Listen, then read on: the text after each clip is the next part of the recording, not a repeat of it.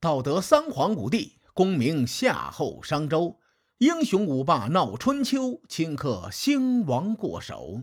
青史几行名姓，北邙无数荒丘。前人种地，后人收，说甚龙争虎斗？上一期节目，咱们说到晋献公为太子申生修筑曲沃城墙，谋士士维呢？哎，就察觉到了里面的玄机，就跑去找太子申生觐见。士维的政治敏感性还是很强的。按照当时晋国的形势啊，申生作为太子，本应该留守在晋献公的身边，这是历朝历代的规矩。然而此时呢，太子却被知道了曲沃来，这本身就是一种信号。咱们退一步说。如果晋献公是为了历练太子申生，那么在此之前，太子申生既管理了曲沃，也征战了沙场。在经历这些事情之后，太子申生理应该回到晋献公的身边，等着继位呀。出乎人们的意料，晋献公却在此时为太子修筑曲沃城池，这就意味着晋献公不想让太子。回到晋都绛城，侍卫同志，大伙都很熟悉。曾经卧底环庄知族的公子社交圈玩无间道，你想吧，能做特务的人，他得需要多高的情商啊！于是侍卫呢，就敏锐的察觉到晋献公十有八九不会将国君之位传给太子申生。于是，侍卫给太子申生提出了一个可行的建议。他说：“太子啊，现在晋献公为你修筑曲沃城池，明显是想把曲沃城分封给你。你现在既有封地，又有卿大夫的权利，肯定没办法被立为国君了。形势比人强啊，你不如效仿吴太伯逃走算了。这样呢？”既能留个好名声，又能保住性命，不至于留在晋国遭祸呀。侍卫口中的吴太伯，原本是季历的哥哥，也就是周温王的大伯。当年吴太伯在准备继承国位之时啊，跑了，原因无他，只因为吴太伯这位老爷子清楚季历有多能打。于是呢，他干脆让贤吧，自己跑到了江南地区，建立了吴国。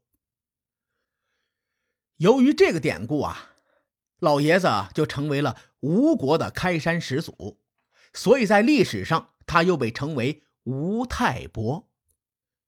侍卫同志用吴太伯做例子，劝太子申生放弃晋国国君之位，但太子申生这个人呢？身上有着浓浓的时代烙印，因此行事作风有些让现代人摸不透。最终，太子申生并没有采纳侍卫的意见，反而是继续留在曲沃。《左传》记载，转过年，也就是公元前六百六十年，晋献公又派太子申生攻打东山高洛氏。这里的东山呢？并不是孔子登东山而小鲁的东山，东山高洛氏最初在今天山西省垣曲县一带，与晋国呢是邻居。高洛氏其实是一个赤狄的分支，长久以来啊，这高洛氏与晋人也是处于一种杂居的状态。晋献公让太子申生领着曲沃的夏军出战。晋国的群臣呢，就更觉得不对劲了。大夫李克就劝谏说：“说太子啊，他的工作应该是从事宗庙祭祀、社稷祭祀和照看国君的饮食的人。国君出征的话，太子应该守着国家；如果有人守护国家，太子应该跟随国君一同出征。如果太子随国君出征，叫做辅君；如果太子守护国家，叫做监国，而领兵为将、率兵出征这些事情，应该由国君和正卿去做。假如太子领兵出征，万一遇见事情，太子向国君请示呢，则会失去太子在将领中的威严。可如果太子擅自做主呢，那就是不孝。所以呀，这一国的储君是不可以领军出征的。从李克的这段话当中，咱们可以推断出，太子申生的地位已经岌岌可危了。如果说前一年晋献公让太子申生统领夏军，勉强能够给晋国的群臣一个理由，毕竟当时晋献公统领上军，太子申生呢，哎，可以算是随国君出征。而这一次呢，晋献公废太子的意图那是昭然若揭呀。晋献公听到李克的劝谏，直接就回了一句：“说我有好几个儿子呢。”还不知道立谁为继承人呢？《左传》的原话呢是“寡人有子，未知其谁立焉。”晋献公这话说的简直就是赤裸裸呀！潜台词几乎就是寡人迟早会废了太子申生。李克听见晋献公这么说，没回答，默默的就退出去了。不久之后。李克觐见太子申生的时候，申生已经察觉到气氛不对了。他开门见山的问李克：“说我要被废了是吧？”《左传》的原文只有四个字：“吾其废乎？”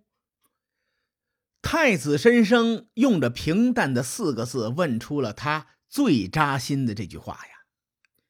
李克不忍心把晋献公的原话告诉太子申生。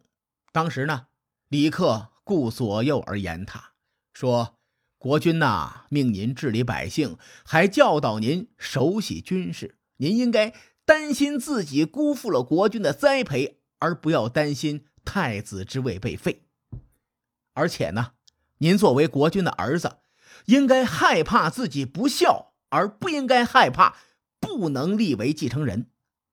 您应该加强自身的修行，日后不要怪罪他人。”那您呢，一定可以避免灾祸。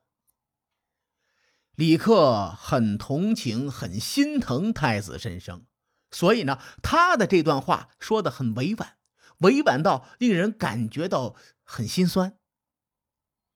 咱们换一个场景演绎一下啊，列位您会更有体会。你比如说，某一个病人问医生说：“大夫啊，我快死了吧？”大夫回答说：“对呀，那这肯定不行。他肯定会这样说：说，哎，你不要胡思乱想。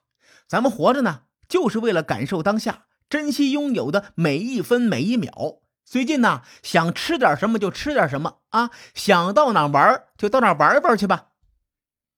人生啊，难免起起伏伏，磕磕绊绊。在我们无法帮助别人的时候，哪怕给予一点善意也是好的。”李克同志呢，先替太子说话，大胆向晋献公劝谏。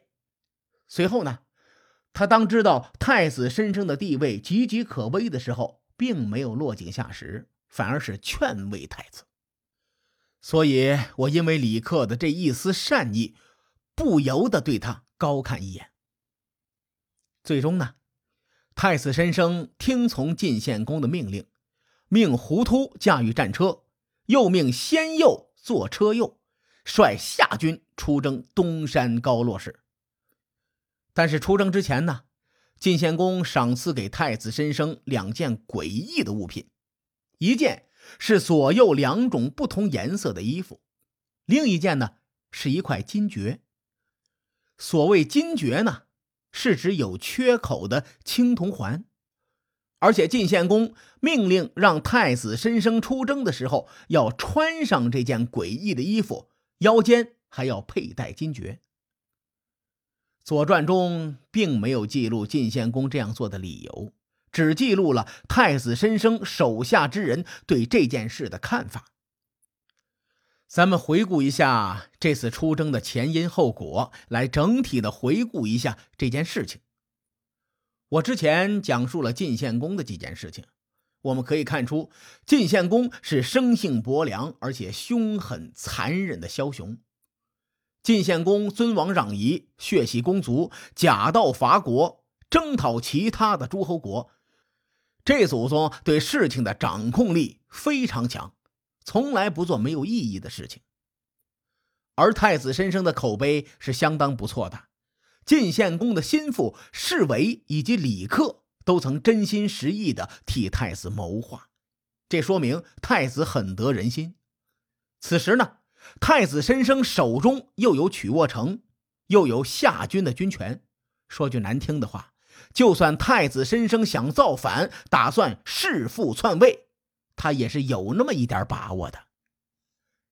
晋献公老谋深算呐，不可能不知道太子申生手里有多少牌，而且晋献公废除太子的意图昭然若揭。